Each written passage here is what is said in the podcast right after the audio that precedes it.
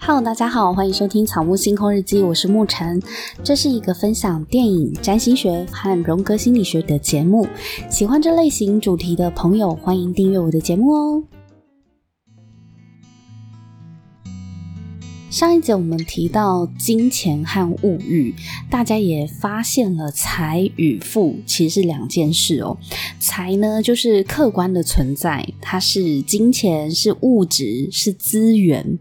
但是富呢，富是一种主观的感受。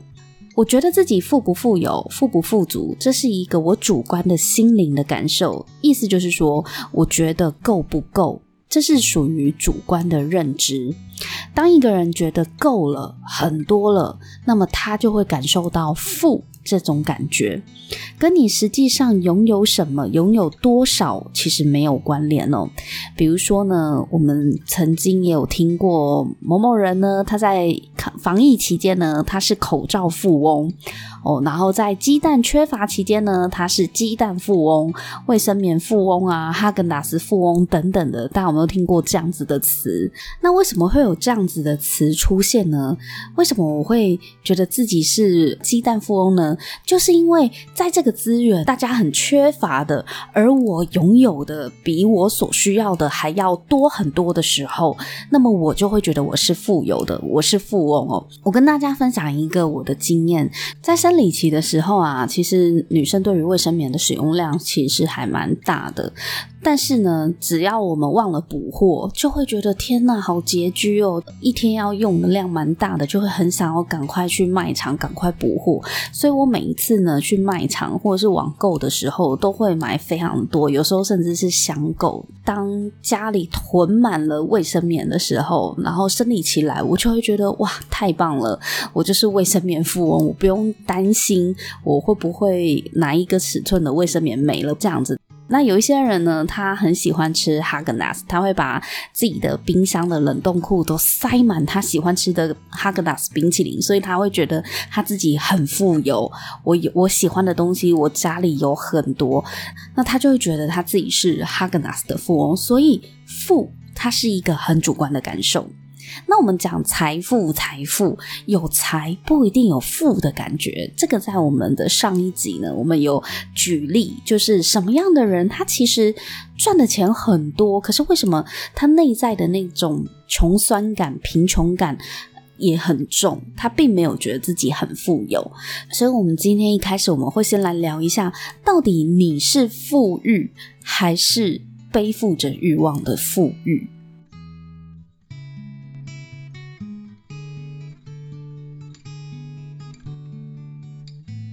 所以我们会发现啊，一个人究竟富不富裕的关键呢，是在于他是否认清自己需要多少。因为富有的感受呢，是当你得到比需要的多的时候，你才会产生我很富有这种感受。因为得到的比需要的多，会有一种用不完、消化不完的充足感。如果各位的数学计算很强的话呢，大家可以想象一下哦，它其实是一个很简单的减法公式。虽然我不是数学老师，但是我知道，当我没有办法确定我能够获得多少东西的时候，我只有把我所需要的东西给降到最低，我就可以获得最大的剩余。对吧？它就是个减法嘛，你获得的减掉你所需要的，然后剩下的就是多出来，就是剩余。所以我不管我获得多少，但是我如果把我所需要的降到最低，那是不是我就会有最大的剩余？而这个剩余感会让我感到很富有。白话翻译就是呢，我每天呢只用两个口罩。可是我家有一百个口罩库存，那么那一天我就有九十八个剩余，那一天我就会觉得我是口罩富翁。或者是当大家都没有鸡蛋的时候，我家有五十颗鸡蛋，我一周只吃五六个，可是我家有五十个，诶，所以其实那阵子我会觉得我自己很富有，因为我有很多的剩余。再举例，比方说呢，我一个月呢大概只会看完两本书好了，可是呢，我累积了十本好书呢摆在旁边待看的时候，我就会觉得哇，我很富有诶，因为我看不完，我一个月也顶多只能看完两本，结果我旁边摆了十本，而且这十本都是我非常有兴趣的书，我就会有一种幸福感，就会觉得哇，我这个好书每一本都很精彩，就是可以够我消化好几个月这样子。这几个月都不用怕无聊了，这个呢就是生活上的富裕，它是生活上的富足感。那另外一种富裕呢，是背负的富，欲望的欲，也就是说背负着欲望的这种富裕。如果我的焦点是在追求我现在生活里没有的东西，我就会一直感觉到很贫瘠。因为我没有嘛，我看到的就是我的落差，我的不足。可是一个人怎么会没有欲求呢？人活在这个世界上，本来就会有一些欲望嘛。那这也是上一集提到的，我们有欲望没有关系啊，但是我们有没有办法做到十选一？因为如果你背负太多生活里没有的追求，你的内心其实是会越来越累，越来越被掏空的。你会花非常多的时间跟精力去追求很多你现在没有的东西。而上一集跟大家分享一个很很好的方法呢，就是从十个愿望里面选一个，选一个你最想要的，并且为了这个最想要的愿望呢，愿意付出一些代价去达成它。那么对于其他九个愿望就要放掉，就要甘愿放手。那其实这个十选一的智慧呢，是钟颖老师呢，他曾经有提起过的，他跟我们分享的哦。这个智慧里面也包含了你选择的这一个一，这个最重要的这个愿望，你要为此甘愿付出代价，去学会放弃其他东西。我觉得这个锻炼呢，其实是很有效的，去锻炼我们如何去看待到底哪一些是真正重要的，然后我们要练习去放下其他多余的欲望，我们选择我们真正重要的那一个。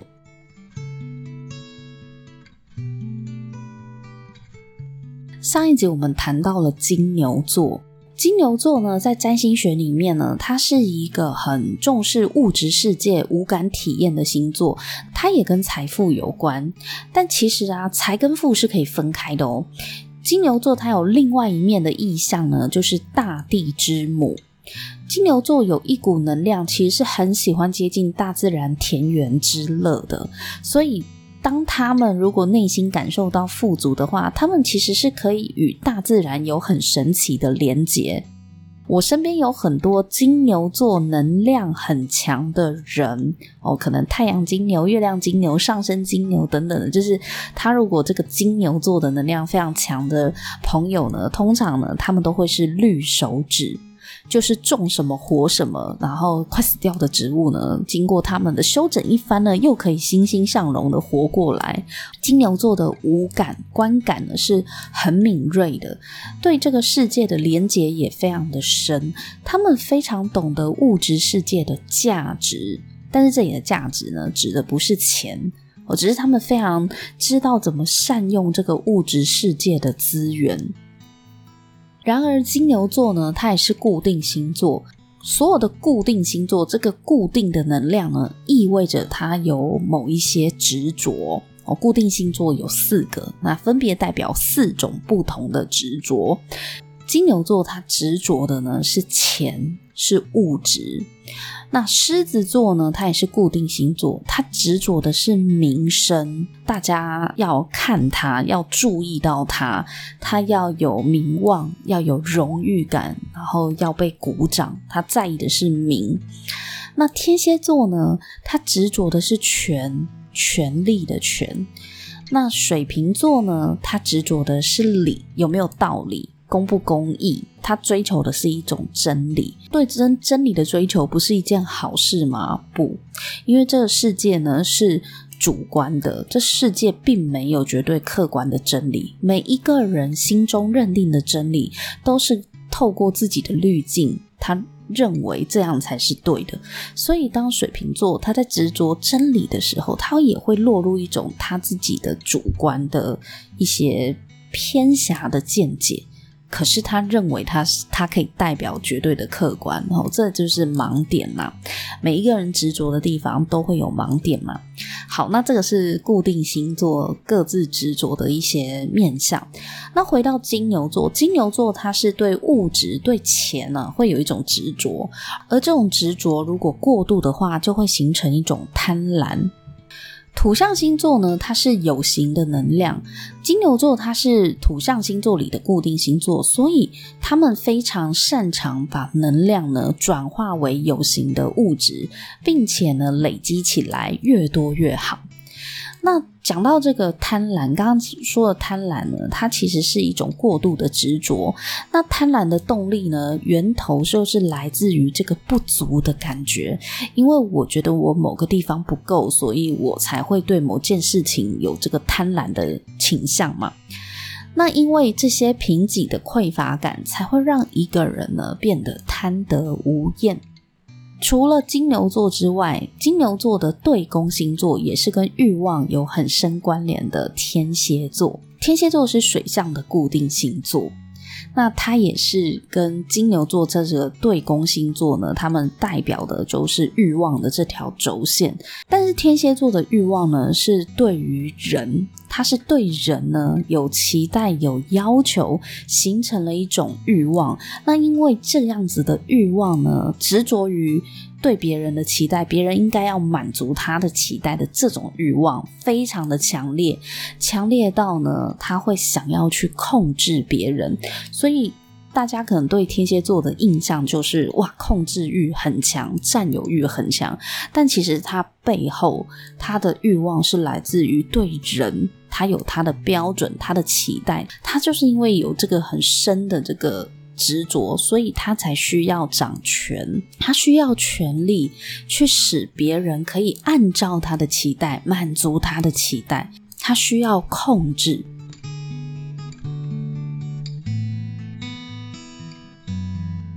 那我分享呢，我个朋友啊，他时常呢会抱怨，就是呃，他的另外一半事业心不够积极，心智呢仍像少年一样不够成熟。可是其实在我看来呢，她的老公平常也蛮爱她的啊，而且也蛮依赖她的。她也知道她老公很爱她，情感上呢，他们是很爱彼此的，只是说在个性上面呢，时常没有办法忍受对方的缺点。哦，但是这个也是婚姻里很常见的风景啊，因为受不了对方的缺点而争吵嘛。那有一些夫妻就吵得比较激烈一点呢，就会吵到想要离婚。可是最终也也只是气话啦，就是也不是真的要离，就是吵到很厌烦这样子。那有一天呢，这个朋友就跟我抱怨另外一半。那我就跟这位朋友说呢，我说其实你也不是真的想要离婚啊，你只是对于你老公的某一些缺点很失望、很沮丧，对吧？然后他就说，对，我不想离婚。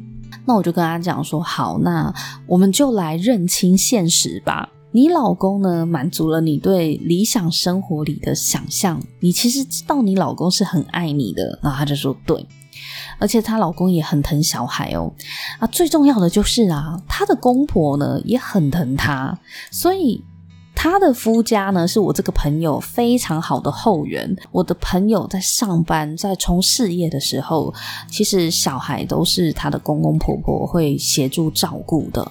我说：“哎，你老公带来的呢？除了爱你之外呢？事实上，整个夫家呢，跟你都非常的好，然后也很支持你。那你的婆婆也非常的疼爱你。”这就是你老公在你生活中最重要的意义啊！他满足了你理想生活的这一个拼图，他满足了你这个愿望。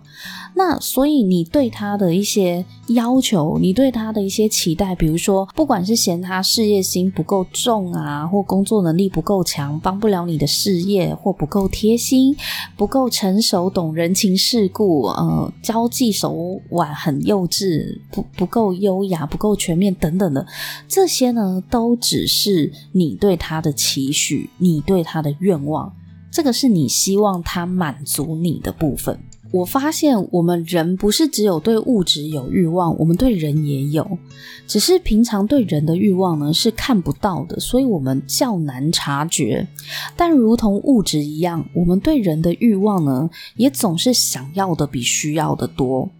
如果我们在物质欲望上可以区分哪一些是必要，哪一些是想要，是否我们对人的期待也可以做出这样的区别呢？比方说，我们在找伴侣的时候，必要的条件就是要爱我啊，要关心我，要对我忠诚嘛，这就是婚姻里对伴侣最基本的必要条件。那么其余的，比如说要赚多少钱啊，然后要做什么工作啊，要住什么房子啊，然后他会不会他做多少家事，我做多少家事等等的，那些都是我想要而非必要的。我相信一个。爱你的人，他一定在生活中也会尽可能的照顾你。你平常是感觉得到的，只是通常我们在接受爱的时候，又会想要对方呢尽可能的完美嘛。我们就会开始看他哪边还不够完美，看他有什么缺点，就会希望啊，如果这些缺点改一改，该多好。对，就会开始把焦点、注意力放在他没有做到的部分。但明明他可能已经满足了爱我们、关心我们、照顾我们又忠诚的这件事情，所以这是人之常情，就是我们通常都会想要一次满足所有的愿望，而且不只是对另外一半，对小孩也是哦。我们对小孩呢，其实必要的期待就是希望他健康平安的活着嘛，健健康康的活着，所以我们会希望小孩他是健康平安的活着，然后做个善良的人，这样子。大概最基本的这样子就好了。那小孩他的功课成绩、学校他要考什么学系，然后要考哪个大学，要找什么工作，这些都只是我额外想要的，但事实上它并不是必要的。哦，所以如果我们可以用这样的角度去重新思考，我们对周遭人的期待，其实哪一些才是真正重要的、真正必要的，而哪一些是我们自己会想要加上去的？但我们很清楚知道，没有这些东西，其实其实也没关系。人最终真的就是他活着一口气，那一口气才是最重要的。因为如果这个人他不在了，不在这个世界上了，那你还有办法要求其他的吗？这是一个物理现象嘛，生老病死啊。所以，也许我们用这样子的一个对人，我们对人其实也是有欲望的哦。我们看见了我们对人的欲望，我们甚至能够觉察自己非常贪婪的期待别人可以满足我们十个愿望。好了，假设我们有这层认知的话，我们是不是会有新的体会去区分？诶，其实，其实，之于我而言，它最重要，对我来讲最重要的一件事情是什么？那其他我对于他的一些期待，我有没有办法放掉？而不是委屈，不是妥协哦，不是一直觉得怎么都我在让，怎么都我在退哦，不是，是一种哎，我甘愿放手，因为我明白了我自己内在有很多的欲望。那至于哪一些呢？是必要的标准，每一个人都不一样，哦，都不太一样。只是说，我们对于他人的期待呢，很容易不自觉的无限理想化。无论是家人、朋友、主管、同事，我们其实都会增加很多非必要的期待在对方身上。不自觉的就会希望对方呢，他可以是一个完美的同事，他可以是佛心老板。但其实，同事，我们来想一下，同事的必要条件是什么？可能是我们彼此能够合作，一起完成事情就好啊，对吗？我们大家出来工作就是出来合作的，合作完成老板交代的任务。那只要你能够协助我一起完成就好了。至于你讲话的风格如何，态度如何，做事情的方法，做事的习惯怎么样，事实上你不必符合我的期待，不必符合我的逻辑。因为你跟我可能就是不一样的作风，但是尽管如此，就算我看不顺眼好了，但你能够跟我一起完成我们的任务，其实这样就够啦。我不一定要喜欢你，我们能够合作才是最重要的，在职场上啦。但是人哦，很常会看不惯谁谁谁，那个看不惯背后就是潜藏着我们认为他应该要怎样，他应该要达到什么样的标准，我们对于他有很多的期待，有很多的欲望。那个欲望不见得是想要从他身上获得什么实质的东西，欲望常常是来自于我认为他应该要满足我的标准、我的要求、我的期待。那对主管呢，我们怀抱期待也是哦。主管事实上呢，他只要能够。指派合理的工作内容分配得当给下属就好啦。然后他要能够协助下属，在下属执行任务遇到困难的时候，他能够帮助我们处理就 OK 了嘛。至于主管他有没有偏心，他是更偏爱谁，他的管理风格我适不适应，我喜不喜欢，他是否具有领导魅力，这些都是额外的，这些都是个人对主管的要求。但我们总想要有个完美的主管，为什么？因为啊，我们隶属的公司、组织、部门主管也好，我们都会渴望他们是很棒的、很优秀的、很完美的。唯有这样，我们才会觉得自己也是一个很不错的工作者。这种把自己的价值与归属的群体画上等号啊，是一件很危险的事情。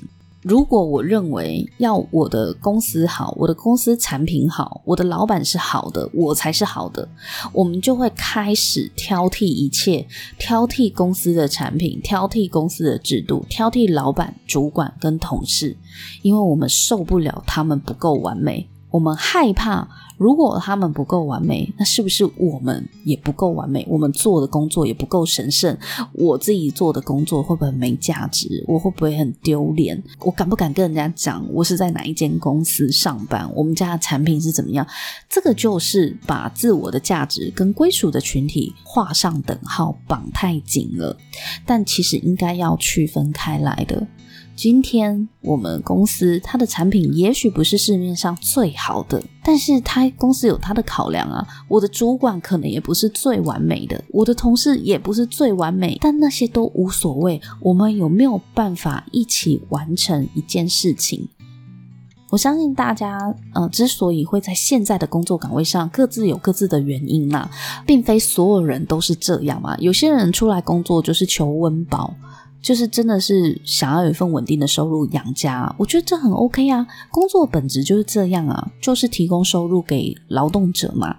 对，所以。大家出来能够一起完成工作，完成公司的目标，那么也不需要用道德制高点一直去期待对方他是一个完美的人，他应该要是个好人，应该要是个圣人主管，因为没有人是完美的。如果对方一直承受着我无限的期待，其实对方也会很痛苦，然后我们彼此都很挫折，因为我会一直失望啊。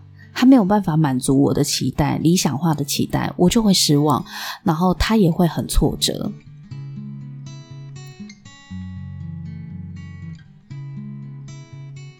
我最近在看一本书呢，叫做《我可能错了》。作者是一位泰国森林派的僧侣，他是瑞典人，他叫比约恩纳提科。他提到一个很重要的观点呢，就是人际关系呢，痛苦的根源很多时候都是因为我们执着于他们应该，可是没有人有义务要符合我们想象中的应该啊。书里面有提到，如果我们遇见难搞的人，要怎么样让他变得不难搞呢？就是接纳他原本的样子。哦，这句话听起来很简单哦，哦，就是接受他，他本来就这样啊，他就是这样。我们也很常这样子跟别人说，或跟自己说。可是作者呢，他有举例，他讲到的接纳他原本的样子是一种更积极的态度。作者说，我们或许可以换一种想法，就是对着这个人心里想说：“嗨，你尽管保有自己的样子。”你就是你，这真是太棒了！你不必是其他的样子，我接受你所有的习惯、任性又反常的一面、古怪的行径。你就尽管在我的世界做自己，这里有你容身的空间。想象一下，当别人这样对待你，你会怎么样？你会自然而然地变得更容易相处。